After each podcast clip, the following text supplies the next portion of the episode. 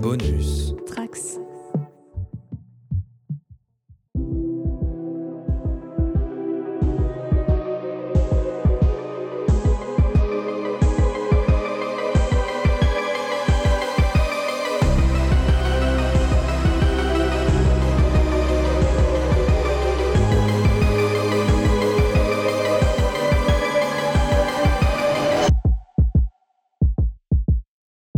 Bonjour à tous et à toutes, ici euh, Guillaume et bienvenue dans ce premier entretien spoilers de notre saison 5. Un épisode un peu particulier puisque j'enregistre aujourd'hui au sein du Cercle Cubique, le symposium des arts de l'imaginaire organisé par le Naya Museum à Rochefort-en-Terre. Un premier entretien euh, spoilers pour cette saison, n'hésitez pas surtout à aller écouter et réécouter nos précédents entretiens. Nous avions eu le plaisir euh, d'accueillir Paco Mtielman, Nora Boisouni ou encore Valentin Vincent, voilà, des formats où nous revenons avec nos invités euh, sur leur carrière ou sur le rapport qu'ils entretiennent avec les séries. Et j'ai le plaisir aujourd'hui de recevoir Lloyd Cherry et Alt 236, tous deux invités du festival Le Cercle Cubique pour une table ronde intitulée Le Fantastique au cœur de la création et dont vous pourrez retrouver une captation sur les réseaux du Naya Museum. Alors Lloyd, tu es le créateur de C'est plus que de la SF, label qui mêle beaux livres, événements et podcasts autour de la science-fiction. Aujourd'hui, tu es rédacteur en chef adjoint du célèbre magazine Métal Hurlant, dont tu as assuré d'ailleurs la présence cet été sur France Inter à travers l'animation d'une chronique hebdomadaire. Alt 236, de ton côté, tu es vidéaste, musicien et auteur, et tu te décris toi-même comme un explorateur d'univers fictifs à la recherche d'une entrée dans le labyrinthe de l'imaginaire. Tu réalises différents formats vidéo sur ta chaîne YouTube, caractérisés par des montages créatifs et des analyses poussées sur divers sujets et univers imaginaires et étranges, le tout évidemment enveloppé d'une voix inimitable.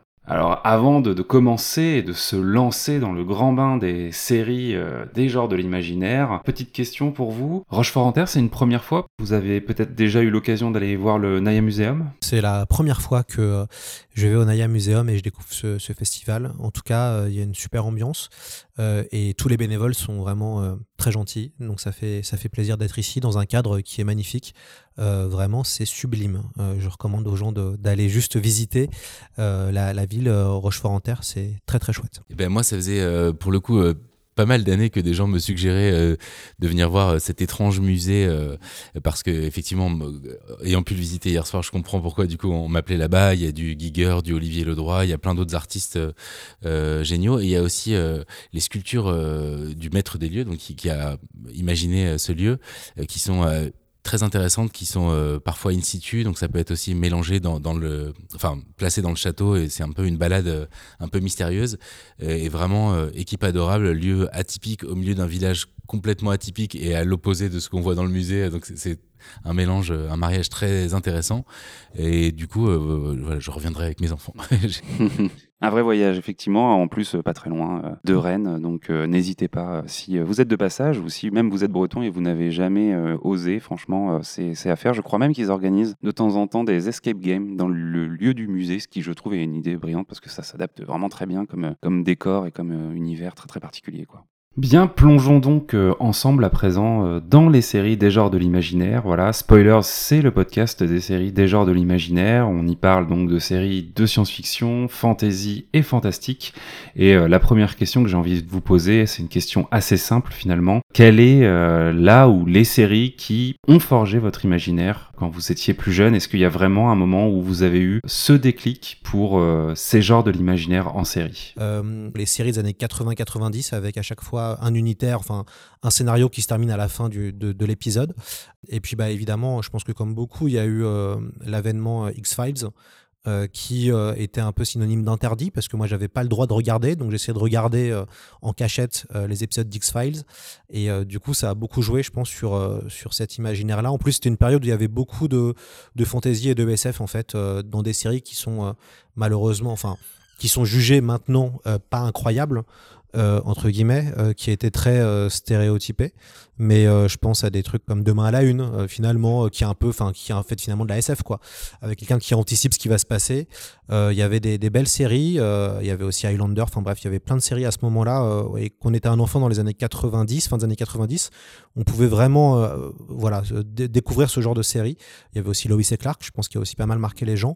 Après, vraiment, moi, l'entrée dans les séries TV et dans cette passion de la série télé, ça arrive à partir de 2002-2003 avec Rome et The Shield, euh, ainsi que The Wire. C'était un peu les premières séries que j'ai vues et qui m'ont vraiment fait basculer. Et après, pour rentrer un peu plus dans les détails, et je laisse la parole à Alt, dans la, partie imaginaire pure et dure, pour moi, le premier grand choc, ça a été Twin Peaks, euh, que j'ai découvert à 18 ans.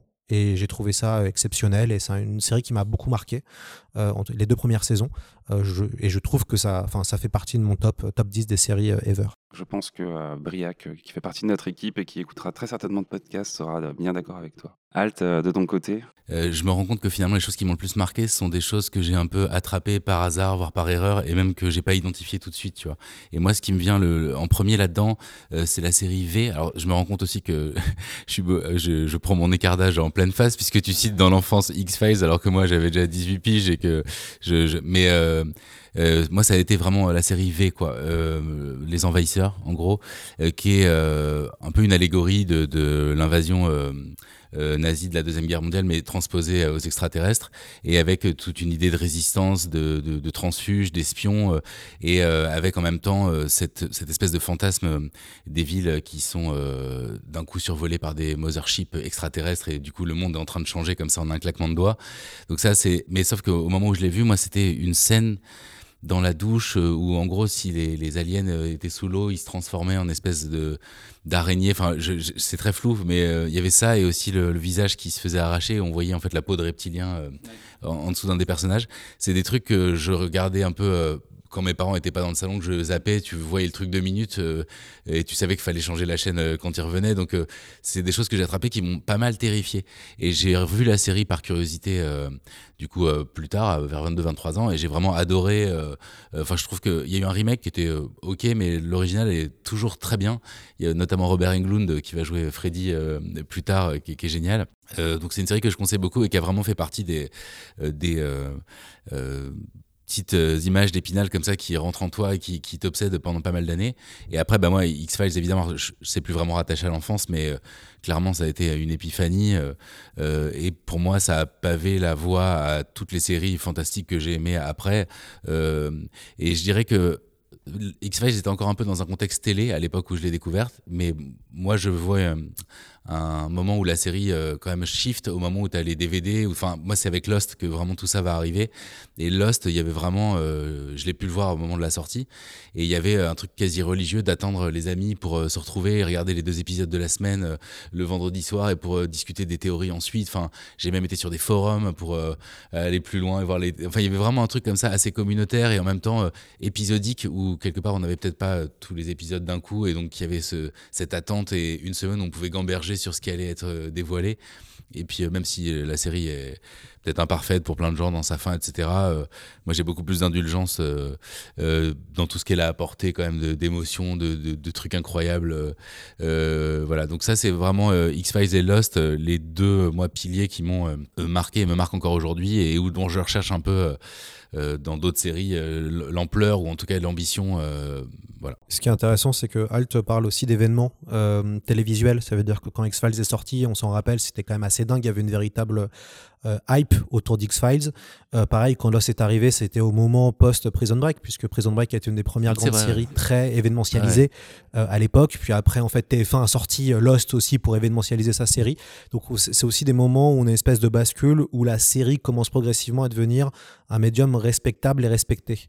et, et c'est au début des années 2000 où on voit vraiment une espèce de cette bascule-là où euh, ça devient un événement euh, et, des grandes chaînes comme TF1 peuvent faire de la promo à fond pour dire de regarder Lost, par exemple. J'ajouterais même que moi, c'est le début où euh, t'attendais clairement pas TF1 pour regarder la série, que tu téléchargeais tout en anglais, fallait trouver des bons sous-titres et que c'était qui avait la meilleure cale pour la projection du. Ah, c'est pas bien, mais c'est vraiment le moment où, évidemment, que t'attends pas un an que ce soit traduit dans un truc où ça va perdre beaucoup quand même euh, de, la hype du truc parce que t'as envie de le vivre au moment où ça sort. C'était mondial quelque part.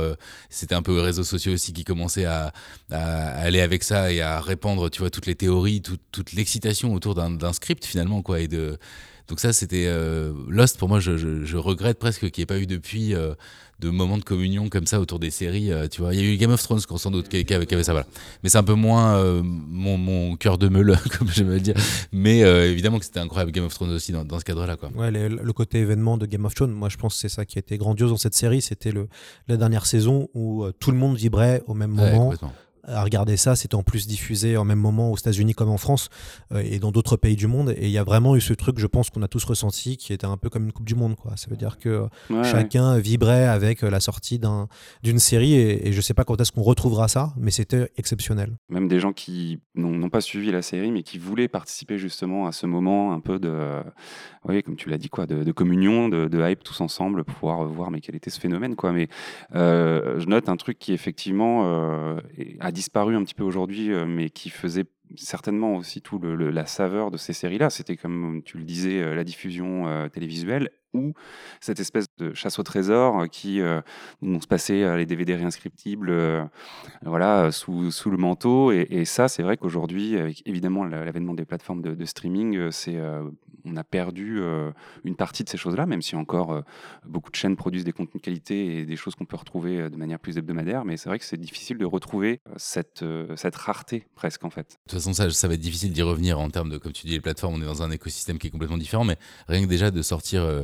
Euh, il y a certaines séries qui reviennent un peu à ça, qui sortent, je crois, épisodiquement euh, plutôt que de sortir tout d'un coup. Et euh, en soi, ça montre bien qu'il y a aussi une envie de ouais, remettre un petit peu d'attente, un petit peu de. Parce que tout donner d'un coup, ça peut satisfaire évidemment le binge-watching qu'on a tous en nous.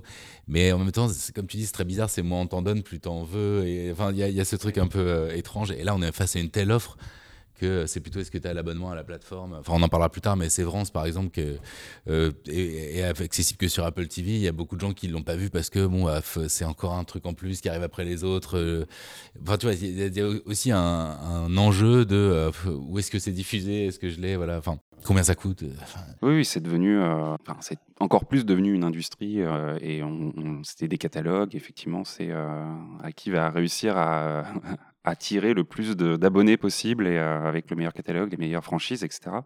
Euh, justement, euh, aujourd'hui, c'est quoi un peu votre rapport à ça la, la série, c'est potentiellement quelque chose qui est devenu justement très chronophage ou limite on a une charge cognitive incroyable quand on commence à suivre plusieurs séries de se demander où on en est, etc. Est-ce que c'est quelque chose que vous continuez à suivre Comment vous faites un peu vos sélections? Est-ce que vous avez succombé au binge watching ou, pas? Et comment vous consommez aujourd'hui des séries Lloyd? Moi, j'ai toutes les plateformes, donc ça va être très simple. j'ai une veille en fait, je fais une veille télévisuelle pour le travail, pour Métal Hurlant et puis aussi pour le podcast. Du coup, je suis abonné à quasiment tout où les copains, on se prête les codes. Euh, et ce qui est quand même très utile parce que ça commence à coûter de l'argent. J'ai fait un document Excel pour savoir combien je dépensais en abonnement euh, par mois avec aussi les médias, avec plein de choses. Et c'est là où tu commences à te rendre compte que euh, ça devient assez délirant. souvent, les gens sont abonnés à une ou deux plateformes, entre guillemets. bah, je suis abonné à cinq. donc, je, réfléchis déjà à, me désabonner de certaines plateformes maintenant. J'en reviens un petit peu. je, pour l'instant, moi, personnellement, ce que je trouve de plus intéressant au niveau des plateformes de séries, c'est Apple. Euh, que ce soit pour All Mankind, euh, que ce soit pour Severance, euh, Foundation, si. Pour l'instant, je trouve que la DA éditoriale et les la proposition que fait Apple en termes de science-fiction, moi, je trouve c'est ce qu'il y a de plus intéressant et c'est ce qui m'intéresse le plus. Après, évidemment, je reste un immense amoureux et amateur d'HBO. Euh, malgré les changements, malgré le, voilà, il y a eu pas mal de, ça a beaucoup bougé au niveau de la ligne éditoriale aussi d'HBO, mais euh, je reste quand même assez amateur de ce, de, des, franchises entre guillemets HBO, c'est quand même encore synonyme de qualité. Euh, bizarrement et et je trouve qu'il y a une, vraie perte de Canal+. Euh, les séries, les créations originales, je, trouve que depuis le Bureau des légendes et la fin d'Engrenage, on n'a pas réussi à retrouver des séries qui faisaient autant vibrer. Attractive. Euh, même si euh, BRI, que j'ai pu voir récemment, est, pas mal. Mais ce qui est assez inquiétant, c'est qu'on se rend compte que la, la série à la française souffre pas mal. Euh, heureusement, il y a des choses très bien faites par empreinte digitale, euh, que ce soit encore sur Canal hein, ou sur Netflix, mais quand même, euh, moi je suis, c'est un, peu désespérant des fois qu'on regarde les, productions de séries à la française et à, quel point on voit qu'on est loin de nos amis scandinaves, de nos amis coréens, de nos amis anglais. Et je parle pas des Américains pour qui c'est une industrie. donc il y a aussi une vraie réflexion à, à avoir parce que moi je j'aurais plutôt tendance à dire que la série française est plutôt en crise. et je ferai un mm. parallèle avec la BD. la bande dessinée en série française est aussi en crise en ce moment. On a du mal à, à faire vendre des séries ou à lancer des nouvelles séries. Euh, et parce que euh, je pense qu'il y, a toute une réflexion à avoir sur aussi la, narration et qu'est-ce qu'on veut raconter et qu'est-ce qu'on raconte. Euh, mais ouais, donc je reste quand même suiveur. Je, toutes les grandes séries qui sortent en ce moment, j'essaie de les regarder. je vais plus trop au bout maintenant des séries. faut, faut me tenir. je vais plutôt regarder les deux premiers épisodes. Et si ça me plaît pas, j'arrête tout de suite et je passe à autre chose parce que devant la masse, malheureusement, il y a, vraiment une lutte de l'attention. Et donc, bah, tu vas vers ce qui t'intéresse le, le, plus. Euh, là où je fais un peu un pas, c'est sur l'animation, où je regarde assez peu euh, les séries adaptées de manga que j'ai déjà lues. ça, c'est un truc que je fais assez peu encore. Euh, mais voilà. En fait, je regarde plus de séries de la façon où je les regardais avant, à savoir essayer de regarder tout ce qui se voit pour surtout un manque de temps parce que bah, je suis enfin les vidéos me prennent trop de temps et et, euh, et que bah, j'ai un j'ai des enfants qui doivent se coucher on, est fatigué enfin il y a des trucs où c'est vrai que se poser devant une série euh, c'est compliqué. Bizarrement euh, comme on est passionné de faits divers avec ma femme on regarde plutôt des séries d'enquête policière ou des séries documentaires épisodiques ce qui est un truc qui est apparu de plus en plus. Enfin ça existait peut-être déjà avant mais donc des, des, des crime stories voilà sur trois quatre épisodes parce que c'est un peu plus contenu et il y a bah, la passion de l'enquête c'est souvent avec tout l'intérêt du documentaire et en même temps écrit de façon à ce qu'il y ait un peu euh, une narration à cliff, pas à cliffhanger, mais voilà qui donne envie de regarder un peu la suite et tout. Et c'est surtout le côté il n'y a pas quatre saisons, euh, voilà. Donc moi je procède différemment, c'est plutôt euh, j'attends que le alt signal, tu vois, brille suffisamment dans le ciel pour une série pour dire ah oui ok ça d'accord faut que je le vois. Par exemple, si HBO fait sa série sur Hellraiser, évidemment que je serai day one à la regarder. Et, et grâce à ça, j'ai quand même pu euh, regarder Utopia euh, à l'époque où c'était sorti, qui, qui m'avait beaucoup marqué, la version anglaise notamment. Il y a, eu Sévrante, mais j'avais aussi, fut un temps où je, fouillais un peu plus ces séries, j'avais été bien séduit par une série qui s'est arrêtée malheureusement, qui s'appelait... Euh, c'était un truc qui se passait au Groenland, pas au Groenland, mais en, gros près de Tunguska, là, il y a eu une explosion avec des arbres qui ont été couchés. En gros, c'était Siberia, ça s'appelait. Et en gros, le principe, c'était une émission de télé-réalité qui emmenait des candidats survivre un peu dans cette zone. Et donc les deux premiers épisodes, ça on dirait vraiment une télé-réalité un peu naze et tout. Et, en fait, quand tu vas plus loin, euh, c'était hyper cool parce qu'il y a un problème et les équipes, euh, les caméramans commencent à se filmer, à apparaître et, et du coup on passe dans une espèce de enfin de réalité de fin de footage et avec un truc qui aurait pu être cool et ça a été annulé à la saison 1 et ça, c'est un peu un truc qui m'a aussi euh, fait arrêter de suivre les séries de façon trop euh, assidue, parce qu'il y a toujours la peur qu'elles soient annulées. Les 4400, j'avais bien aimé, puis ça avait été un peu fini aussi en. Euh, enfin, je crois qu'il y a toujours des contextes de production qui faisaient que tu n'étais pas sûr d'aller au bout d'une série. Quoi. Il y a eu beaucoup de trucs annulés. Donc maintenant, voilà, Sévrance, clairement quand j'ai vu de quoi ça parlait et quand j'ai vu quelques images, j'ai fait d'accord, c'est pour moi. Et donc, du coup, euh, j'ai pris l'abonnement PS4 gratuit 4 mois là. Donc, faites-le si vous pouvez. Et, euh, ça, c'était génial. Donc, du coup, c'est maintenant, j'attends presque que quelque chose euh, soit dans euh, une sphère où je me dis ça, je peux pas le louper parce que c'est vraiment quelque chose qui va m'exciter. Après, je regarde plus des séries pour regarder des séries. Il faudrait vraiment qu'il y ait un pitch qui vraiment nous, nous, nous attire. Et donc, j'ai regardé plein de trucs hors SF ou fantastique euh, avec ma femme parce qu'on aime bien aussi aller voir dans d'autres styles. Mais c'est vrai que moi, personnellement, je me cantonne uniquement sur les choses, euh, euh voire même sur lesquelles potentiellement je pourrais travailler ou qui vont nourrir euh, ma, ma, ma, réflexion sur les sujets qui, qui me fascinent. Quoi. Je suis très spécialisé, quoi, c'est ça le truc. Et aujourd'hui, c'est pas tant du coup la série qui euh, alimente ton imaginaire. non, mais je rêve de faire un épisode sur X-Files, tu vois, parce que il y a mille choses à dire. J'ai jamais traité de série et c'est un truc où il y a plein de choses que. C'est pour ça que c'est un peu mon Eldorado. Là, je, je, vais le faire, je sais pas quand, mais ça fait partie des choses dont je rêve de traiter parce qu'il y a des choses à dire sur cette façon d'écrire sur le format, sur euh, euh, et puis bon, X-Files touche à des trucs en plus bien plus vastes qui qui vont très bien avec la chaîne, mais mais ça viendra. En tout cas, c'est c'est quelque chose qui me qui me frustre parce que j'ai adoré ça, même si aujourd'hui je fais genre je regarde plus trop, mais j'ai été un fanat de ce, format. J'en ai même écrit, ça s'est pas fait et tout, mais genre c'est vraiment un truc que que j'adore par principe toujours autant quoi. Ok, bah, c'est les 30 ans euh, de la série, écoute, euh, bah en septembre. C'est vrai, bah, écoute, ça, ça, peut peut-être euh, nourrir la, la, problématique. Quand on, on, dézoome un petit peu, je me faisais la réflexion que justement, un peu les, les grandes sagas de, de l'imaginaire, les, les, grandes sagas qui nous ont fait rêver, soit dans les années 80-90, soit qui ont un petit peu apporté leur pierre à l'édifice d'une industrie, comme je pense par exemple au Seigneur des Anneaux, aujourd'hui, on a l'impression qu'elles sont plutôt déportées en série. En tout cas, il y a clairement un investissement aujourd'hui qui est, bien plus conséquent euh, pour la production de séries. Euh, tu en parlais, euh, Lloyd, Apple TV a un peu fait sa marque de fabrique d'une qualité de production qui est quand même assez incroyable, même pour des séries qui, comme Silo par exemple, peuvent être critiquables, mais en tout cas, en termes de production, voilà, c'est quand même assez remarquable. Quelle réflexion vous avez sur le fait que aujourd'hui Amazon met une somme colossale pour produire ce qui se veut être le Seigneur des Anneaux des années 2020 euh, globalement, en fait, ce qu'on observe, c'est qu'il y a un âge d'or en termes d'imaginaire et en termes de science-fiction d'un point de vue sériel. Euh, il faut voir hein, le nombre de contenus liés à la SF sur Netflix, c'est assez dingo. Donc, euh, les gens se rendent pas compte, mais on vit un âge d'or en fait en ce moment-là de la, de la SF via le petit écran. un âge d'or qu'on pourrait peut-être comparer à ce qui s'est passé dans les années 70 dans le cinéma américain où il y avait beaucoup de films de, de science-fiction. Là, c'est au niveau des séries. donc, il y a une espèce de course à l'échalote entre les, les grandes plateformes pour acheter les meilleures sagas ou franchises ou licences qui pourraient faire des séries. Évidemment, tout le monde a vu le succès de Game of Thrones et tout le monde essaye de récupérer ou de refaire un succès proche de Game of Thrones. Hein, il ne faut pas se voiler la face. Et donc, c'est aussi pour ça qu'on a vu de nombreuses licences rachetées pour euh, faire des séries. Après, euh, ce qui est très compliqué, et on le voit bien, ça veut dire qu'il euh, y a un Game of Thrones, mais il n'y en a pas mm. dix. on voit à quel point c'est difficile. je pense que Amazon a d'ailleurs, euh, la question du Seigneur des Anneaux versus en série TV, ça a été extrêmement critiqué, euh, à tort ou à raison euh, d'ailleurs, et on voit bien à quel point c'est compliqué, même quand tu es Amazon, même quand tu mets un milliard de dollars de budget, ce qui est énorme sur, sur deux saisons une saison, on voit que c'est très difficile. Donc il y a une espèce d'alchimie qui est, est compliquée à créer, et en fait, bah, comme ce que je disais tout à l'heure, il y a une lutte de capter l'attention. Donc on se rend compte que même les jeux vidéo, c'est pareil. Ce qu'on voit à l'explosion des open world, donc ces mondes ouverts où tu vas jouer 80 euh, heures, 100 heures, 120 heures avec après des DLC, des contenus additionnels qui vont s'ajouter, tout est fait pour te maintenir au maximum dans une franchise ou dans, dans un univers.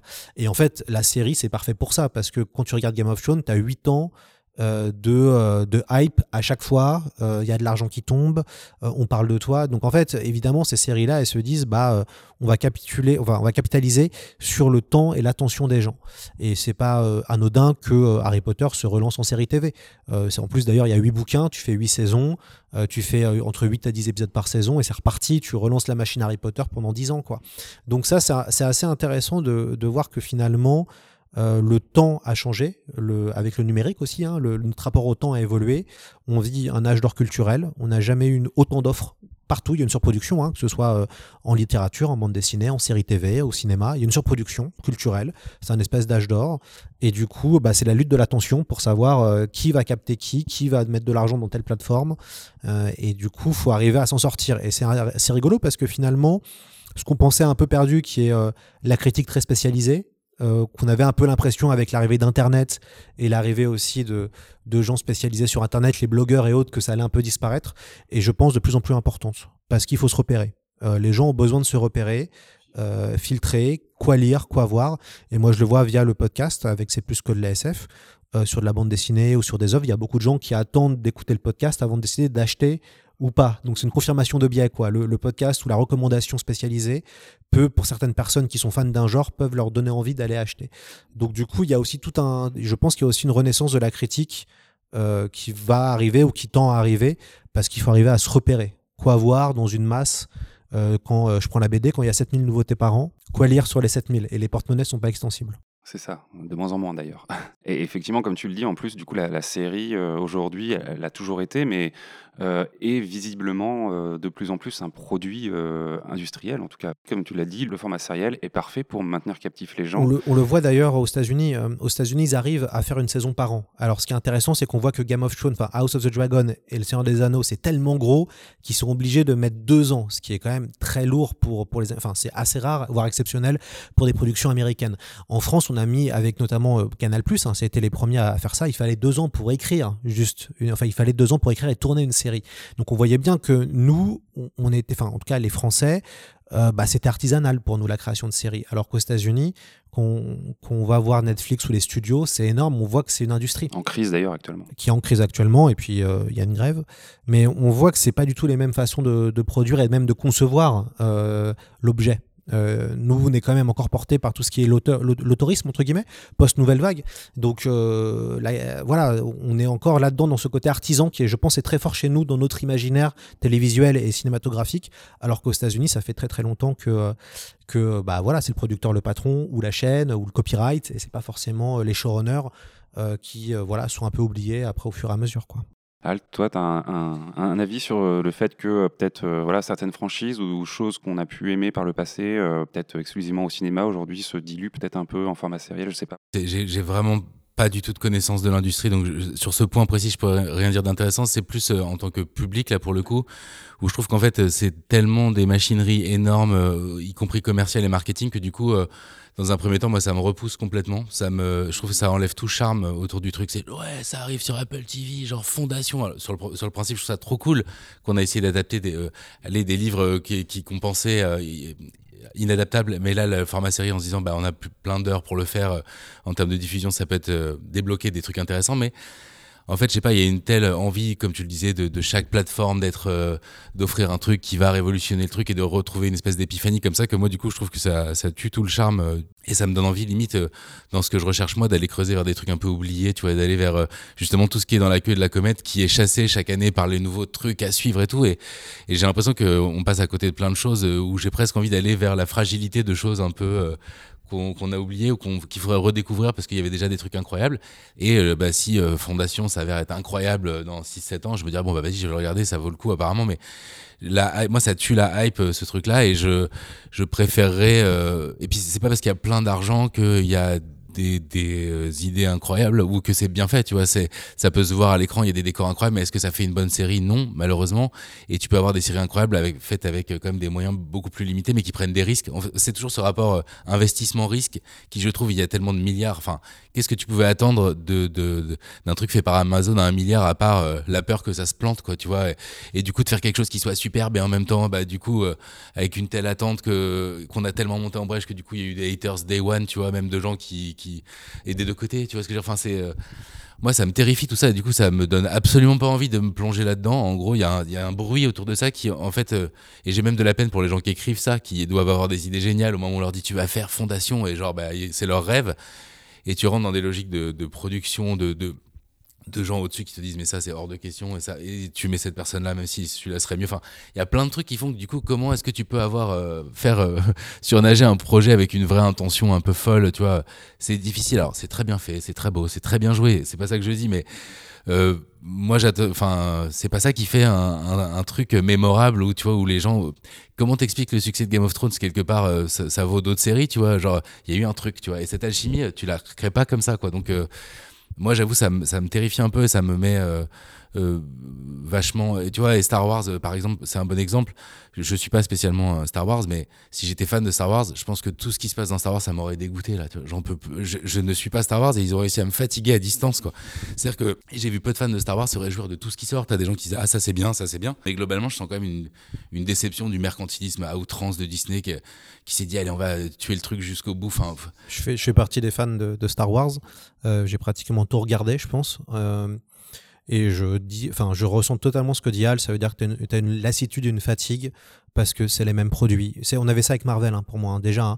c'est les mêmes produits. Euh, c'est d'ailleurs des produits, c'est plus des œuvres. C'est la même écriture, t'es pas surpris, t'es narrativement très très peu surpris. C'est peut-être pour les kids, est-ce que le seul truc que j'ai les kids qui découvrent ça aujourd'hui, qui peut-être peuvent kiffer premier degré, eux pour le coup c'est cool pour eux, tu vois. Mais je pense que pour les gens qui sont là depuis, euh, qui sont natifs entre guillemets, tu vois, qui aiment Star Wars d'amour depuis des années, y a, au bout d'un moment en fait tu les écœures. Enfin, je veux dire, tu peux pas proposer autant de contenu. Euh. C'est ça tu face à la limite de l'exercice, hein, d'un, moi je trouve, d'une production euh, trop contrôlée et tu sens que c'est relu, que c'est marketé, que, et, euh, ça, manque un peu de, naturel. Et puis je pense qu'il faut euh, surtout de nouvelles franchises, en tout cas de, qu'on, sorte de tout ça, parce que quand même on est très marqué dans un imaginaire années 60, années 70. et ce serait bien qu'on arrive à faire exister des nouvelles choses. alors après, il y a des choses, des, des offres que je trouve intéressantes. Stranger Things, quand tu vois ce que ça fait sur des collégiens, euh, c'est hyper marrant. Moi, je vois, j'ai une nièce.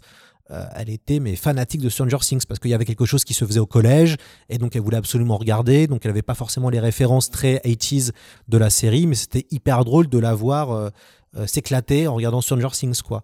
Et ça, je, trouve ça marrant aussi de, de bah, à un moment c'est de se dire en tant qu'adulte, entre guillemets, de, pour quel public est fait la série. Et des fois, il y a des trucs, c'est pas fait pour nous. Et, ouais, je veux juste redire un truc parce que à chaque fois que je suis un peu péremptoire comme ça, c'est juste une impression. Et en vrai, moi, tout ce que j'espère, c'est que les gens qui aiment Star Wars kiffent et, et, je, leur souhaite. Et s'il y en a qui ont aimé, tant mieux.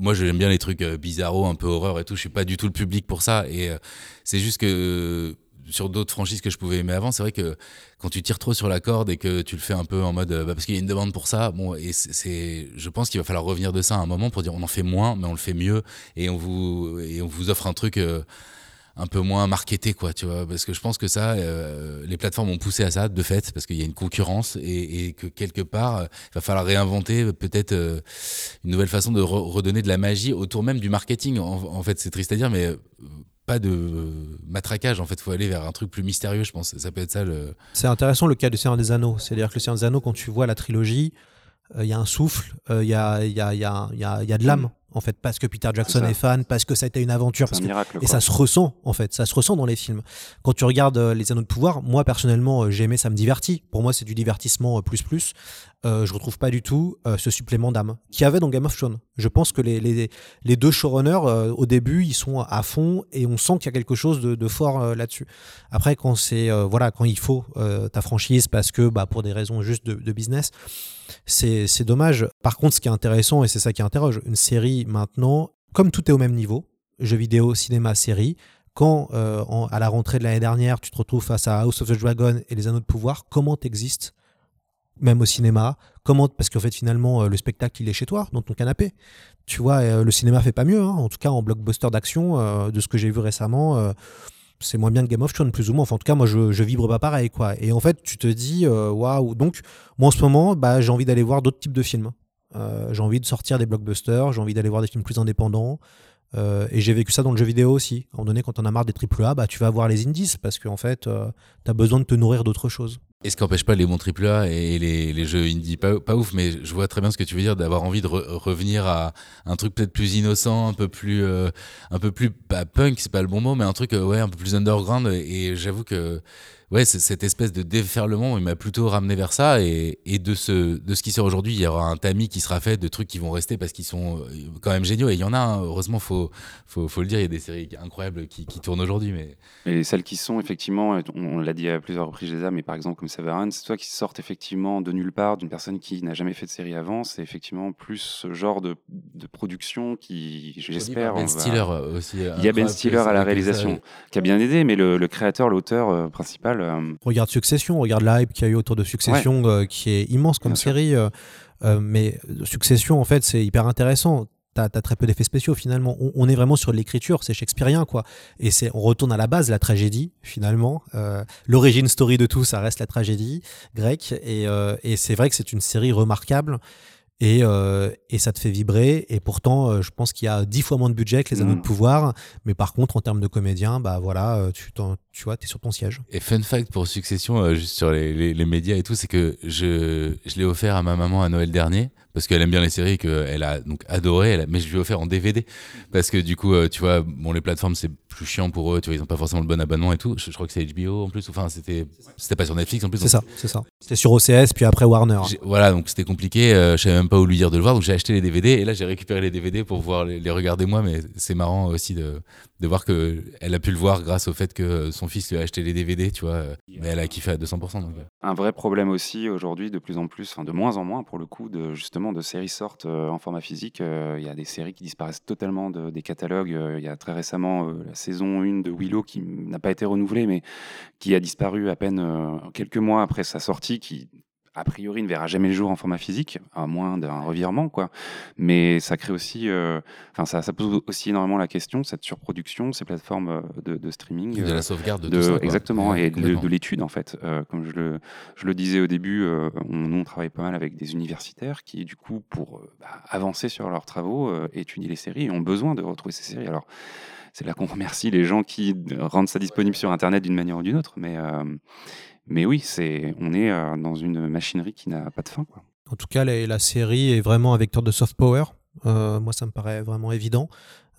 bon, soft power américain, parce que c'est eux qui, qui, ont dominé, mais pas seulement. Il y a les dramas coréens qui arrivent fort. drama coréen, voilà, soft power coréen, soft power, il y a toute une période scandinave où, avec des budgets vraiment moindres, la télévision scandinave a réussi à produire des choses assez exceptionnelles, vraiment. policière, pas mal aussi. Policière, ouais. C'est ça, Borgen euh, Brown. Euh, voilà, il y a des super séries euh, en polar que je trouve très très intéressant. Et c'est vrai que nous, c'est hyper intéressant en France. On a beaucoup de mal sur la culture, en tout cas, avoir une forme de soft power, on a eu à une époque, mais c'est difficile pour nous d'arriver à, à, vendre à l'international, que ce soit nos albums, nos BD. Hein. on est quand même euh, champion du monde, entre guillemets, avec les Belges de, de, de la bande dessinée. Euh, c'est compliqué à faire traduire. Nos romans, c'est compliqué à faire traduire aux États-Unis. Euh, et c'est vrai qu'on a, il y a toute une question de l'exportation qui n'est pas du tout dans notre culture française, et on voit à quel point des fois c'est difficile. Alors certaines séries. Il en musique que ça, ça sort les, tire l'épingle du jeu, mais sinon c'est vrai que c'est plus. Certaines séries ont réussi. Hein. Le Bureau des légendes a réussi à se vendre, euh, Engrenage aussi, mais on voit à quel point c'est dur pour nous de aussi euh, partager nos créations à l'international. C'est compliqué. Il faut éventuellement une tête d'affiche ou un acteur qui a déjà un peu cette aura. Je pense notamment à Lupin, qui a priori a pas trop mal marché à l'étranger. Euh, mais parce que Omar Sy euh, s'était illustré déjà. Euh. Ouais, mais c'est comme Emily in Paris hein, finalement. Le succès d'Emily in Paris, c'est parce que c'est Paris et que je, je suis pas sûr qu'il y ait beaucoup de Français qui regardent Emily in Paris par exemple. La cible, c'est pas nous. nous, ça nous fait ça nous fait doucement rigoler parce que bon, c'est un Paris fantasmé. Mais par contre, la cible, c'est vraiment les Américains qui fantasment parce que c'est vrai que dans nos imaginaires qui par contre s'exportent, bah, c'est le luxe, c'est Paris, c'est le Louvre, c'est la gastronomie, tout ça, le vin, ça s'exporte quoi. Il y a pas de voilà, il y a pas de souci.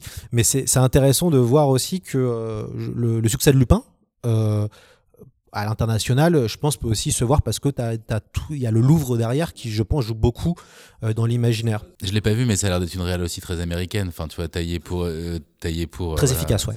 C'est ça, bah, un truc tout bête. le Louvre, j'ai pu rencontrer des gens qui travaillaient pour la partie marketing et communication du Louvre. Ils racontaient que le clip de Beyoncé, ça avait été énorme. Ça avait été énorme. Que ça avait été la peut-être le plus grand spot de pub euh, de, du Louvre d'un point de vue récent et moderne. et en fait, ça a iconisé et que plein d'Américains venaient juste euh, pour voir euh, comme le clip de Beyoncé. Ce qui, ce qui est quand même assez rigolo. Quoi, Mais si ça peut ramener des gens, c'est trop bien, tu vois. On vient de voir là, tous ensemble, que la production était pléthore, que c'était aujourd'hui un peu compliqué éventuellement de s'y retrouver, même d'avoir envie. J'ai quand même envie, moi aussi, du coup, de vous poser une question. Quelle est la série ou quelques séries qui, là, aujourd'hui, vous ont marqué, qu'on pourrait recommander euh, si euh, nos auditeurs auditrices n'ont toujours pas vu Et peut-être aussi, éventuellement, une attente qui s'est fait jour récemment et, qui, qui, titille un peu votre, votre, votre envie. Bah, je vais reciter un truc que j'ai cité tout à l'heure, mais que je voudrais faire un petit focus dessus. C'est, c'est Vrance, pour le coup, parce que ça faisait longtemps que. Euh, alors, il faut pas avoir trop d'attentes vis-à-vis d'une série, donc dites-vous que c'est juste bien. Mais euh, moi, j'ai été pas, mal touché, notamment parce que ça utilise euh, l'esthétique liminale de façon consciente et voulue, et du je trouve c'est très bien utilisé. J'avais un peu peur au début de la série parce que je trouvais que ça commençait comme du Black Mirror. Et je, mais aussi bien que ce soit Black Mirror, ça me déprime et je trouve ça toujours un peu, les écrans c'est mal, ce qui est au bout d'un moment a fini un peu par me fatiguer. et puis je trouve ça un peu anxiogène, alors que là, on pense que ça commence comme ça, une réflexion sur le monde du travail et tout. Euh. Et en fait, c'est, euh, je trouve, euh, formellement au niveau du cast, au niveau de, des problématiques du mystère aussi qui commence à s'opérer dans la série petit à petit, hein, toujours avec cette, cette idée d'un épisode qui se fonctionne sur lui-même, mais qui en même temps installe euh, voilà, une mythologie plus globale et qui, du coup, euh, à la fin de la saison 1, m'a vraiment donné très très envie de voir la suite. Euh, et il y a aussi une espèce de côté, une dimension un peu absurde dans leur, dans leur mystère. Quoi. C'est des gens qui sont dans une boîte où ils sont devant un ordi, ils savent même pas ce qu'ils font. Enfin, les couloirs sont vides, il y a des départements très étranges enfin c'est vraiment une série un peu comme un, rêve fiévreux tu vois mais qui serait très froid et, et corporate. Et en même temps je trouve que c'est formidablement bien écrit bien produit. Enfin il y a Patricia Arquette il y a John Turturro il y a Christopher Walken enfin il y a l'excellent auteur de j'ai plus son nom de Parks and Recreations Adam Scott le, premier rôle qui est génial. Enfin la musique est ouf le générique est incroyable. Euh, ça c'est vraiment une, série qui m'a euh, vachement satisfait et qui en même temps euh, j'ai trouvé aussi c'est presque un peu le pendant elevated horror, tu vois, de, la série fantastique, puisqu'il y a quand même un côté un peu euh, euh très esthétique, un peu intellectuel, tu vois. Et pour autant, euh, j'ai quand même adoré. donc c'est visible que sur Apple TV, donc c'est un peu dommage. Mais j'ai fait l'effort d'aller sur une plateforme qui n'était pas mienne pour le voir, parce que vraiment pour le coup, les images m'avaient beaucoup marqué, j'ai pas été déçu. Donc ça, c'est pour ce que je conseillerais récemment, qui a vraiment, qui m'a mis devant une série comme au bon vieux temps entre guillemets. Et je, je l'ai cité aussi tout à l'heure, mais j'évoquais Hellraiser tout à l'heure s'il y a un truc qui pour moi les séries pourraient euh, permettre euh, c'est parfois de revivifier des franchises qui ont pu être un peu abîmées au cinéma et euh, Hellraiser donc c'est quelque chose qui me parle énormément. C'est d'un auteur qui est Clive Barker qui a toujours eu un peu du mal malgré tout ce qu'il a fait à pouvoir avoir les moyens et l'attention je trouve que, méritait son univers et son écriture.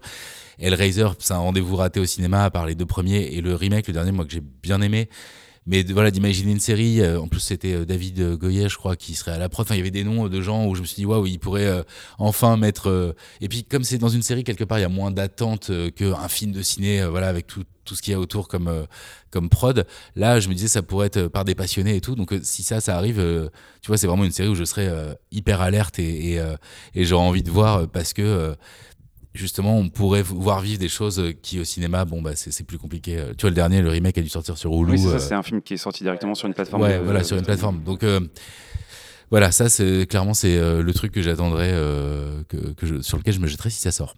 Mais c'est même pas sûr, tu vois. Donc, parce qu'HBO a été racheté entre temps. Enfin, il y a des trucs qui ont fait que peut-être, je sais même pas si c'est encore dans les tuyaux. C'est compliqué chez la Warner actuellement, effectivement. Ouais, ça a changé. Euh, le directeur de la Warner, euh, le DG a bougé, donc euh, il y a eu beaucoup de beaucoup d'évolutions. bah, on en a parlé tout à l'heure. bon, moi, je recommande évidemment Succession, qui, je pense, m'a vraiment fait vibrer. ça fait partie des vraiment des, des séries où, euh, où à la fin j'ai ressenti un truc que j'avais ressenti avec Game of Thrones en, termes d'intensité narrative. Euh, c'est euh, bon, une série remarquable, je, je, pense que beaucoup de gens en ont parlé, ça a marqué beaucoup de gens. Euh, le pitch est assez simple, c'est un, un, un, père de famille euh, qui est un trust de médias.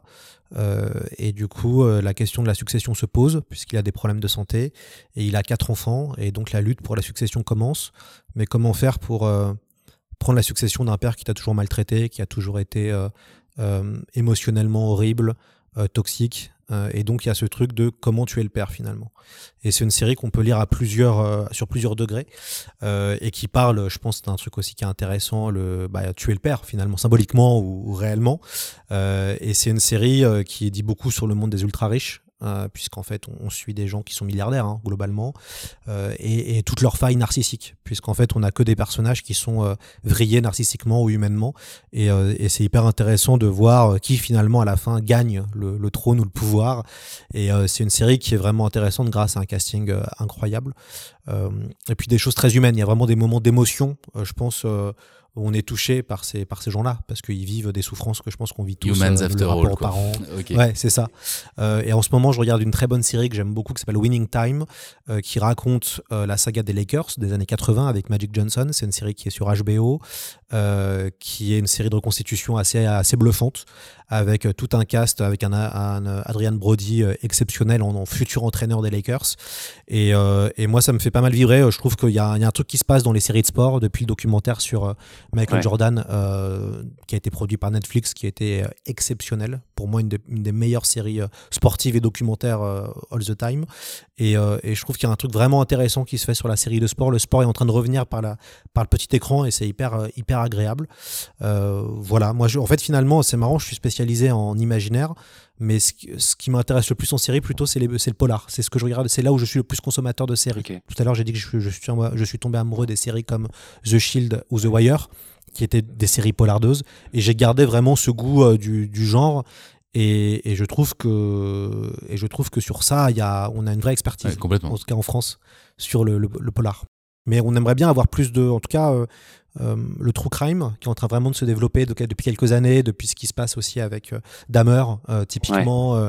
Je, je, pense qu'il y a un vrai, vrai potentiel et qu'il y a des choses intéressantes à faire sans trop tomber dans quelque chose de vulgaire. Parce que la série Dahmer, et, bon, c'est Ryan Murphy, donc c'est, ça peut être un peu vulgaire quand même, et, et se poser de vraies questions. Enfin, il y a eu des vraies problématiques qui se sont posées avec cette série, de quand il y a des gens qui ont survécu à Dahmer, les familles. Euh, il y a Mindhunter aussi qui a beaucoup joué dans. dans et, et, ouais, et Mindhunter évidemment, mais qui, bon, pour moi, est supérieur. Hein, c'est Fincher, c'est encore euh, fort. Mais Dahmer proposait des trucs intéressants sur le true crime parce qu'il y a quand même une vraie. Euh, nous, par exemple en France, on a beaucoup de mal à faire des choses autour de nos faits divers. de nos grands faits divers. Et pourtant, il y, aurait des. Enfin, ça va venir, hein, mais il y aurait des, films incroyables. Enfin, Dupont de Ligonnès, je pense qu'il y a des prods qui, qui, se battent déjà depuis longtemps pour faire un truc, tu vois, par exemple. Hein, mais ça. Ça, existe hein, d'ailleurs. Enfin, ils ont, du coup, pour le coup, je crois qu'ils ont fait des téléfilms. On est sur du téléfilm, mais on n'est pas sur. On a un truc qui est tout bête, par exemple, je vois le, le Bataclan. typiquement, il y a eu Novembre récemment, qui est un film moyen, mais on sait très bien que les Américains, face à un fait divers comme ça, ils auraient fait un truc, euh, un film blockbuster, grand spectacle, comme le World Trade Center. Alors après, euh, on peut, le film est pas très bon et ouais, d'Oliver Stone, ouais. Et, ça pose plein de questions éthiques, justement de vers quoi tu montres. Mais mais nous, on a on a une espèce de, on a du mal à aller vers ce genre de grands faits divers qui ont marqué les gens. Et, tu vois, pourtant, ça me fait penser bizarrement au Revenant, qui était, je trouve, une vraie réussite, tu vois, d'ambiance, mais on arrivait à prendre complètement la France. Enfin, tu vois, il y a, y a, euh, pourtant une porte à, chercher, souvent autour du polar, du fait divers, des endroits peut-être euh, un peu plus reculés en France, soit qui sont moins les grandes villes et tout. Et euh, les Revenants, je trouve que ça avait été adapté, même, je crois. Enfin, pour le coup, on avait su jouer une carte. Euh, de, de, la France, en tout cas d'une certaine vision, euh, euh, qui a réussi à s'exporter, à être vraiment pas on essaie de faire comme les Américains, et pour autant c'était d'une qualité, tu vois, vraiment qui m'a impressionné moi quand c'est sorti. donc du coup, il y a vraiment un truc à faire quoi. Et je pense autour du polar, t'as raison, et qui pourrait se mélanger un peu de fantastique. Il y a Marianne, il y a des choses qu'on quand même essayé d'aller vers ça, mais t'as raison, je pense que c'est un des points forts qu'on pourrait jouer complètement. C'est un point fort en même temps. C'est un peu tout le temps aussi comme ça qu'on l'aborde. J'ai l'impression. le récent Vortex par exemple, c'est une enquête Bon, voilà, il y a, y a, de la science-fiction, mais c'est vrai qu'on est, en même temps, je suis d'accord avec vous, et en même temps, je me dis. On est déjà arrivé un peu au bout du euh, truc. On, on, a, on a toujours au cœur une enquête. On a l'impression que c'est quand même le point de départ, c'est ce qui alimente la narration. Et euh, effectivement, en France, on est très fort. On a, on a un historique incroyable de tout ça, quoi. Euh, mais les séries qui sont purement fantastiques ou purement de SF aujourd'hui en France euh, sont, euh, j'ai l'impression, plus difficiles à produire. En tout cas, on, on, les voit moins. Je pense à Parallèle, par exemple, sur Disney+, qui est du coup une série empreinte digitale dont on a assez peu parlé au final. Ouais, Parallèle. Il y a eu OVNI, moi que j'ai adoré. et c'est quel dommage que ça s'arrête au bout de trois, au bout de deux saisons, qu'ils n'ont pas fait la troisième saison. Pour moi, ça, mm. c'était vraiment exceptionnel. C'est-à-dire que tu avais le côté comique franchouillard mêlé à de la science-fiction paranormale qui faisait vraiment hommage à X-Files. Euh, c'est très très drôle, c'est malin. C'est vraiment un, vrai gâchis qu'ils n'aient pas voulu prolonger, euh, OVNI. Euh, il y a eu, bah, bon, il y a eu Vortex. Moi, j'ai fait un podcast avec l'équipe créative. C'était intéressant de discuter avec eux parce que, ce qui, en fait, ce qui est très drôle, c'est que beaucoup de ces gens-là qui font du genre ne sont pas forcément des spécialistes ou des lecteurs de genre. Et ça, c'est très intéressant de voir qu'en fait, c'est peut-être aussi pour ça que c'est compliqué d'en faire. Ça veut dire que les gens qui, veulent en faire ou autres, finalement, sont assez peu lecteurs. Mm. Euh, et, puis après, bon, il y a plein de problématiques qui sont liées aux productions où euh, bah, les budgets, on n'a pas les mêmes budgets que, que, nos, que, nos, que nos voisins. Quoi. Donc, euh, moi, je vois par exemple Gomorra. quand même, les Italiens qui n'ont pas une très très grande culture série TV ont réussi à exporter Gomorra et créer quelque chose. En tout cas, il y avait un espèce de, dans le genre de la mafia et de la série de mafia, Gomorrah euh, euh, peut vraiment se différencier d'un Soprano ou de d'autres types de séries. Donc on voit qu'aussi qu'on a nos, nos, nos, voisins européens arrivent hein, vraiment à, créer plutôt sur la récemment. Il y avait l'Allemagne avec Dark aussi. L'Allemagne euh, avec Dark. L'Allemagne c'est pas un pays de SF. Hein. Enfin faut Dark c'est exceptionnel. Et, mais mais l'Allemagne n'est pas un pays de, de science-fiction quoi. Et c'est ça qui est dingue quand tu vois Dark. Tu te dis qu'en fait bah ils, ils sont beaucoup plus pragmatiques dans la façon de créer. Et je pense aussi qu'il y a, c'est très dur hein, de faire de la série TV en France. Hein. Quand même, il faut, c'est, un calvaire. Et il n'y a pas du tout euh, ce rapport pragmatique qu'ont les Américains et qu'ont nos voisins sur si tu as quelqu'un qui est bon, même s'il n'a pas fait la Fémis ou qui n'a pas travaillé sur Plus belle la vie, on lit son scénario sérieusement et on va essayer de le produire. Enfin, il y a aussi toute une réflexion à avoir sur l'économie de la, de la, série TV, de la production, euh, qui est des fois assez déprimante. Moi, je vois pas mal de copains qui ont fait des séries TV, ils ont attendu 7 ans quoi, pour la faire. 7 ans, il se passe tellement de choses. mais je crois que ça, va, en France, ça va malheureusement encore plus loin que ça. Il y a une schizophrénie avec un amour incroyable pour le fantastique et l'horreur et une espèce de. Tous les días, on a l'impression qu'il y a un renouveau parce qu'il y a un film qui sort et ça y est, enfin, machin. Et puis, flop, ça redescend parce que quelque part, les, producteurs sont totalement frileux et sont convaincus que ça, ça plaît pas. Et il y a plein de rendez-vous manqués, souvent, tu vois, qui font que du coup, bah oui, ça leur donne un peu raison, tu vois. Et du coup, c'est hyper compliqué euh, de faire vivre. Alors que on est euh, une, un pays qui a, été pionnier dans plein plein de choses du fantastique, de, de Méliès euh, aux Humanités associés, euh, enfin Gustave Doré, enfin on a quand même été. et c'est vrai qu'on a plus difficilement pris le pas sur la production fantastique moderne audiovisuelle parce que ouais il y a une frilosité je pense des gens qui ont le, financement quoi même Belphégor, hein, il faut, se, faut, faut pas oublier. Belphégor, quand ça sort, c'est dingo. Même, même le général de Gaulle demande les scénarios pour savoir la suite. Mm. Enfin, c'est quand même un, c'est un autre monde, quoi. Donc c'est vrai que quand on regarde d'ailleurs les, les productions, parce qu'il y a eu de la série de genre dans les années 70, il y a la chaîne Ina qui, où on peut s'abonner, on voit toutes les séries de genre qu'il y avait.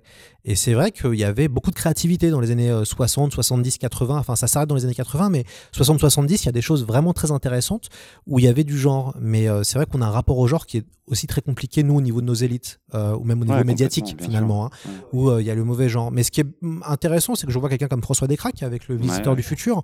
Bon, bah, ça a pris des années, mais à la fin, il arrive à, à faire son film, quoi. Donc, euh, c'est encourageant parce qu'on voit qu'il y a des gens comme ça, heureusement, qui apparaissent et qui poussent. Voilà. Mais qu'est-ce que c'est long? Parce que c'est des gens qui préparent la route, peut-être, à une, j'espère, à la nouvelle génération qui fera ça plus facilement. Et l'avantage de ces créateurs, c'est que aussi, du coup, ils, justement, ils ont investi Internet, ils ont réussi à fédérer des gens autour d'eux. Et ils, avaient une communauté. Voilà, il y a une belle communauté. Et moi, il y a un exemple que j'aime bien parce que justement, il, il est un peu euh, poil à gratter dans le sens où beaucoup de gens le trouvent euh, peu qualitatif, mais c'est la web série Noob qui a une longévité euh, incroyable, qui fait la, du médiéval fantastique euh, entre copains et euh, qui euh, soulève euh, des financements participatifs euh, incroyables, qui bat des records européens pour euh, réaliser leur production. Et, euh, et c'est du genre, et c'est voilà, ça fédère des gens. Alors après, on n'est pas sur les mêmes ambitions effectivement qu'un des cracks. Oui, et puis il passe par un mode de production qui est justement autre que le, le chemin classique, ce qui fait que c'est possible. Exactement, ouais. Est-ce qu'ils arriveraient à faire ça en passant par, euh, la- par la- les biais classiques? Non, quoi. Absolument pas. Non, non, non. C'est en- nous pour le coup, c'est très spécifique, mais dans le sens où il y a un public pour ça. Puis quoi. ils sont dans quelque chose de très franco-français qui est l'humour. Aussi, euh, l'humour un peu geek, euh, à la Camelot finalement. Et on voit, ou à la Na- Nullbuck, et on voit qu'il y a totalement une niche euh, depuis des années. On sait qu'il y a des gens qui adorent Nullbuck, qui adorent Camelot.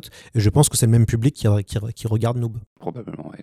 Et en termes de, du coup de projection, éventuellement, s'il y a quelque chose en tête, euh, bon, peut-être saison, saison 2, du coup, quand ça arrivera, là, c'est en cours en ce moment. On sait que c'est la production est un peu compliquée, mais on, on croise les doigts fort pour que euh, ça se passe bien.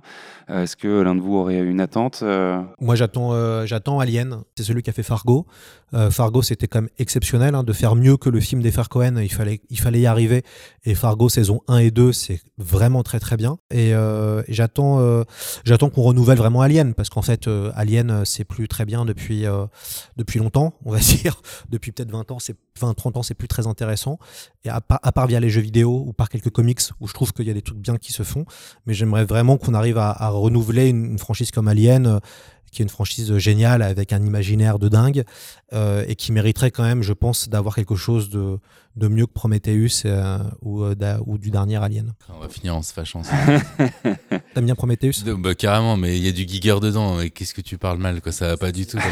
Évidemment que c'est pas parfait, hein, on est d'accord. Mais moi, je défends plutôt pas mal Covenant et, et Prometheus dans leur design et dans. euh, Et alors, j'ai pas vu d'ailleurs le truc de Ridley Scott aussi qui a fait une série euh, qui avait la RSF un peu barré. T'as vu ça ou pas? Raised by Wolf? euh, Malheureusement, non, je l'ai pas vu. Deux saisons, malheureusement, ça a été annulé en cours de route. Donc, euh, J'ai vu que la première saison, moi j'ai arrêté. Et C'était euh, naze ou c'était. Non, c'était intéressant. C'était intéressant, mais en fait, euh, j'ai regardé après quand ils avaient, euh, quand ils Ah avaient ouais, annoncé l'annulation. tu le regardes avec donc, un œil un peu différent, bien sûr. Bah, t'étais Tu en mode. t'autorises euh, pas bah, à kiffer, tu vois, genre exactement. Ouais, tu, tu regardes et tu dis, ah, c'est dommage, c'était bien. Alors, je me permettrai du coup dans les attentes de juste dire, euh, parce que c'est un peu mon, mon cheval de bataille personnel, de dire que euh, Doctor Who du coup reviendra en fin d'année avec euh, le spécial euh, autour de l'anniversaire de la chaîne.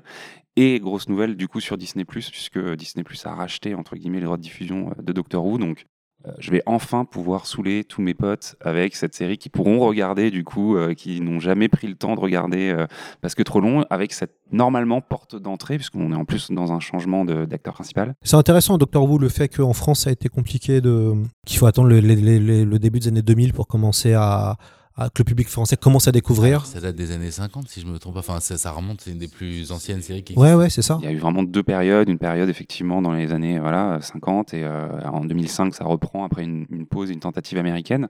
Mais euh, oui, c'est euh, c'est un monument. Quoi. Les ça. gens se réunissent euh, autour des, des specials de Noël ou de, des Nouvel An. Enfin, c'est vraiment un, un monument. C'est marrant, en France, on a vraiment raté euh, les grandes séries de SF. Euh, Je Mm. pense Star Trek. hein. Star Trek, La euh, diffusion de Star Trek, c'est une catastrophe. Et du coup, euh, ça a mis du temps avant de créer. euh, il a fallu attendre la Next Generation pour créer une- un début de nouvelle hype. Et puis après, maintenant, voilà, c'est Star Trek est diffusable partout et ça plaît. Mais euh, c'est vrai que Doctor Who, ça fait partie ouais, des, des grandes séries un peu ratées qu'on a ratées en France. Qui est un, un peu compliqué d'accès parce qu'effectivement, il y a un côté très carton-pâte, mais qui, euh, quand on met le doigt dedans, a vraiment la puissance de cette série, enfin de la série, c'est-à-dire vraiment de la sérialité, de ces personnages qu'on va suivre. Ouais, il y a un bestiaire que, enfin, moi que j'ai jamais vu Doctor Who, mais j'ai souvent regardé euh, le bestiaire, tu vois, de toutes les créatures qui ont existé. il y a des designs incroyables. Enfin, il y a quand même, ça a l'air Ouais, d'être ouais. bourré de richesse. Même si à chaque fois que j'essaie de regarder un peu, il y a un côté euh, série soap anglaise bizarre. euh, mais en même temps, euh, il y, a, il y, a plein, il y a plein de Doctor Who différents, il y a plein de, de propositions. Je pense que c'est un tel iceberg. euh, Enfin, tu vois, ça a l'air euh, énorme, quoi. Donc, du coup, Ouais. par où rentrer, il y a toujours un peu cette. euh, J'ai jamais trouvé encore l'entrée, mais je suis sûr que j'y trouverai plein de choses euh, géniales, quoi. En autre série, ouais, que aussi euh, maintenant que j'ai réfléchi, euh, que j'attends avec impatience, euh, c'est euh, la s'ils arrivent, mais c'est la série de Warhammer 40 000 avec euh, Harry Cavill. Euh, moi, je suis parti, voilà, des gens qui, euh, qui sont rentrés dans la secte de Warhammer 40 000. Ah, C'est réanimé, non, pour euh, le coup avec les romans. Alors je sais pas trop, euh, il était question d'une. On a parlé de série animée, mais aussi d'une série euh, live action. Euh, et s'ils arrivent à faire quelque chose de cet univers-là, je pense que ça peut être totalement dingo euh, en termes de, en Mm. termes de série. Euh, et ça, ça a le potentiel de faire comme Game of Thrones. Euh, en tout cas, si on suit euh, les Résidorus, qui est le, le lore principal de Warhammer 40 000. Après, bon courage pour l'adaptation. Moi, je suis en train de lire les bouquins. Il y en a une centaine. C'est un délire. Euh, et, et du coup, euh, mais pour moi, c'est vraiment un univers qui a un énorme potentiel et qui pourrait vraiment être adapté sérieusement. Euh, mais il faudrait faire quand même pas mal de- d'ajustements. Ça, ça a le potentiel effectivement de. Enfin, c'est un univers qui est encore assez méconnu, on va dire, et qui pourtant est ultra riche et qui a le potentiel justement d'exploser dans divers. euh, Enfin, qui est déjà le cas hein, avec les jeux vidéo et tout ça, mais. Et puis avec une armée de fans très fidèles, très investis et tout. Après, je, je connais pas sa dimension et est-ce que ça réussirait à sortir entre guillemets de de, de ça euh, Parce qu'il y a beaucoup de gens qui pourraient être refroidis par le côté très guerrier, tu vois, assez étouffant en fait, tu vois, de, pour qui n'aime pas forcément la dark and gritty euh, fantasy, tu vois, mais clairement, euh, en tout cas, j'irais jeter un œil s'ils faisaient une série là-dessus, voir. Ouais, il y a un potentiel, hein, euh, mais comme tu dis, euh, c'est quand même une niche. euh, Enfin bon, euh, moi j'ai, enfin, je m'y suis mis parce que beaucoup de gens euh, en parlaient comme étant le truc cryptique euh, vraiment incroyable. Et c'est vrai que c'est une synthèse de euh, Star Wars, d'une euh, Fondation. euh, donc c'est assez fascinant de voir les références. Après, à adapter, euh, il faudra un peu lisser l'univers euh, qui est quand même. On peut en parler d'un point de vue politique, euh, qui est euh, légèrement réactionnaire quand même. c'est un truc, euh, même si je pense que les, les, les, créateurs, les auteurs ne sont pas forcément réac, mais il y a quand même une vision du monde, voilà. Bah, tout est atrophié, tu vois, à 2000%, je pense qu'il y a un côté tout à fond et tout ce qui est dark et super dark. Et puis, c'est. Ouais, moi, je, le vois de loin par les artistes plutôt, tu vois, parce que j'ai jamais joué au jeu et que c'est pareil, encore plus terrifiant que Doctor Who. Il y a un fluff, je crois que c'est comme ça qu'on appelle tout ce qui a été créé par les fans et qui est devenu plus ou moins canon. Enfin, il y a un, un statut très particulier quand même à, à l'uni- à l'univers euh, Warhammer. Mais du coup, euh, oui, effectivement, j'aimerais bien voir ce que ce qu'une série, euh, tu vois, pourrait donner pour le coup. Ça pourrait être. euh, mais en termes de design, de de- d'argent, de, costumes, enfin ça, ouais, bon courage quoi. Effectivement, il y a un enjeu de- d'adaptation. Euh, on va se diriger tranquillement vers la fin de ce, de ce podcast. J'ai envie de vous poser une dernière question euh, avant qu'on fasse un petit peu le tour de votre actualité. Est-ce que vous avez, puisque notre euh, podcast s'appelle Spoilers et qu'on nous dit très régulièrement, on nous demande si on va spoiler justement les choses dans notre, dans notre émission, euh, si vous avez en tête un spoilers euh, que vous avez subi ou que éventuellement vous avez délivré à quelqu'un et qui a été soit douloureux, soit amusant, est-ce qu'il il y a une anecdote en tête que vous pouvez avoir par rapport à ça? Moi j'en- ai euh, deux euh, très rapides. Une c'était notre prof de français euh, de l'époque en seconde qui était bon pas quelqu'un de très sympathique et qui avait spoilé à toute la classe qui était Kaiser Soze. Voilà, alors que le film venait de sortir et qu'on était tous, on avait tous envie de le voir. C'était la hype du quoi, moment. C'était une vois. punition ou Non, il était juste D'accord. pas très sympa. très bien. Et l'autre, c'est avant d'aller voir Seven au cinéma, on m'avait spoilé euh, le contenu d'un certain carton, euh, tu vois, dans la. D'accord. euh, et bon, voilà, du coup, le film que j'avais apprécié au demeurant, mais du coup, j'avais pas du tout rentré. euh, J'étais pas rentré dans le dans le truc. Quoi. Euh, non, j'ai eu la chance de pas trop me m'être fait spoiler. Après, comme bah si Seven finalement, parce que enfant c'était donc voilà, moi j'étais plus jeune que que Alt, et donc du coup c'était l'interdit. Ça faisait partie des films qui faisaient beaucoup parler. euh, certains copains avaient vu le film et donc ils nous avaient raconté le film. Donc c'est vrai que quand je l'ai vu à, ado, euh, bah je connaissais déjà la fin, mais je trouvais ça super. Mais c'est vrai qu'il y avait pas du tout ce, ce même. Si j'avais si j'avais si on m'avait rien dit. Je pense que j'aurais été euh, sur, sur les fesses euh, euh, à la fin du film.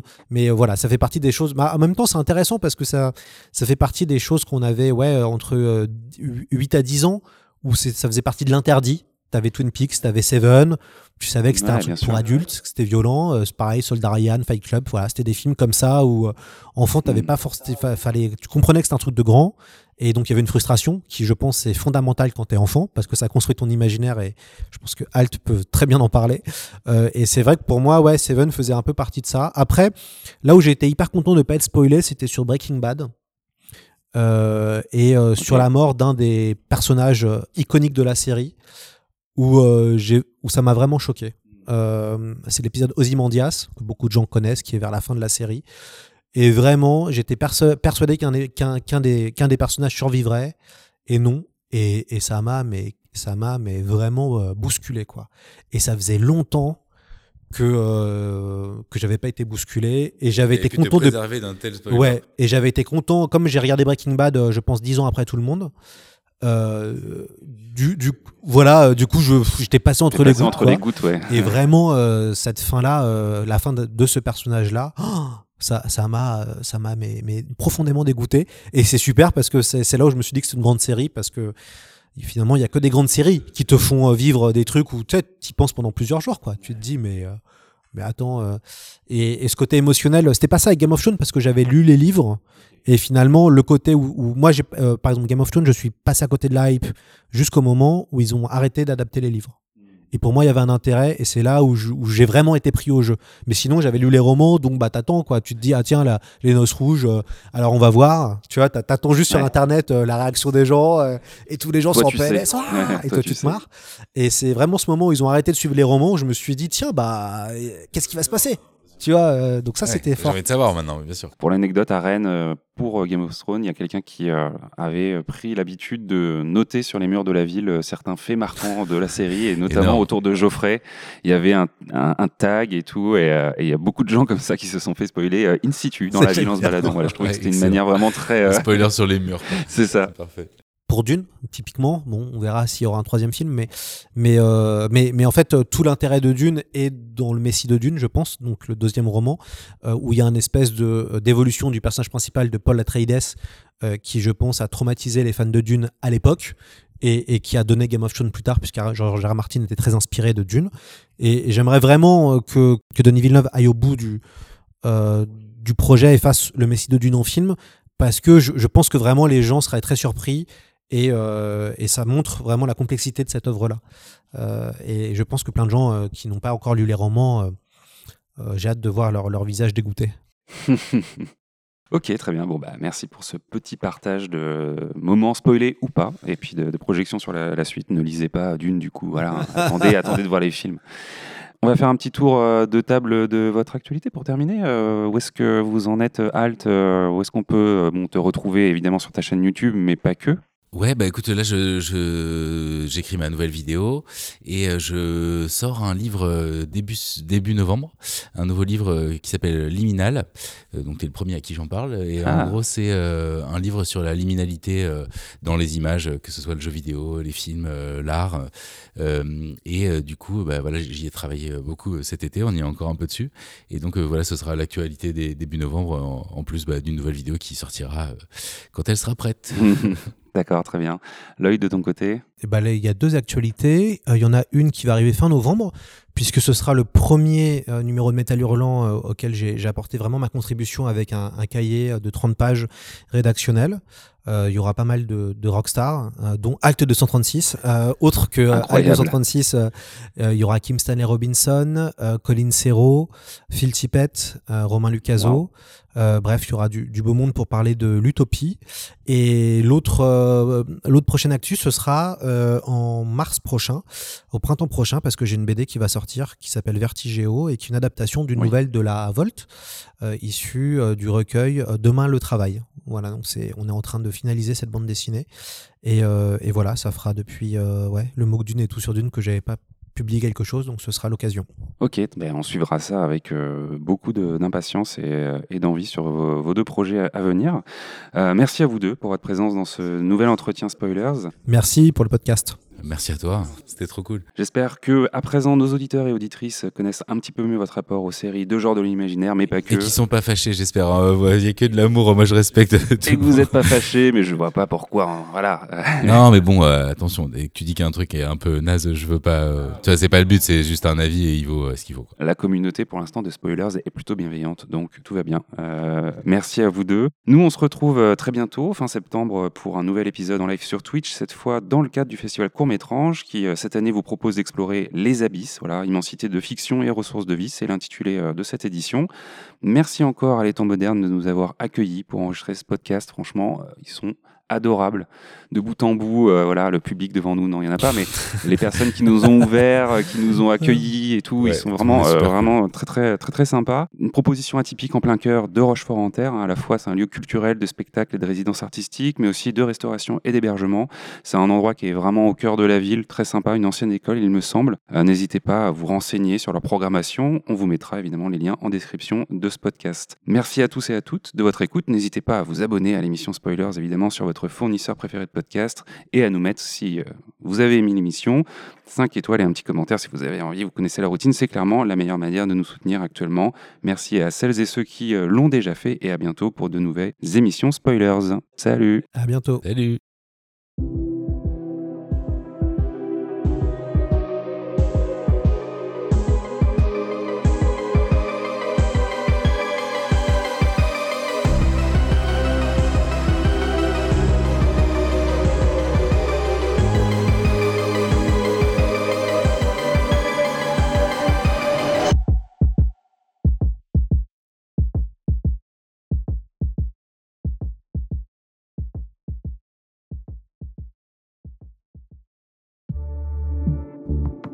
Bonus. Trax.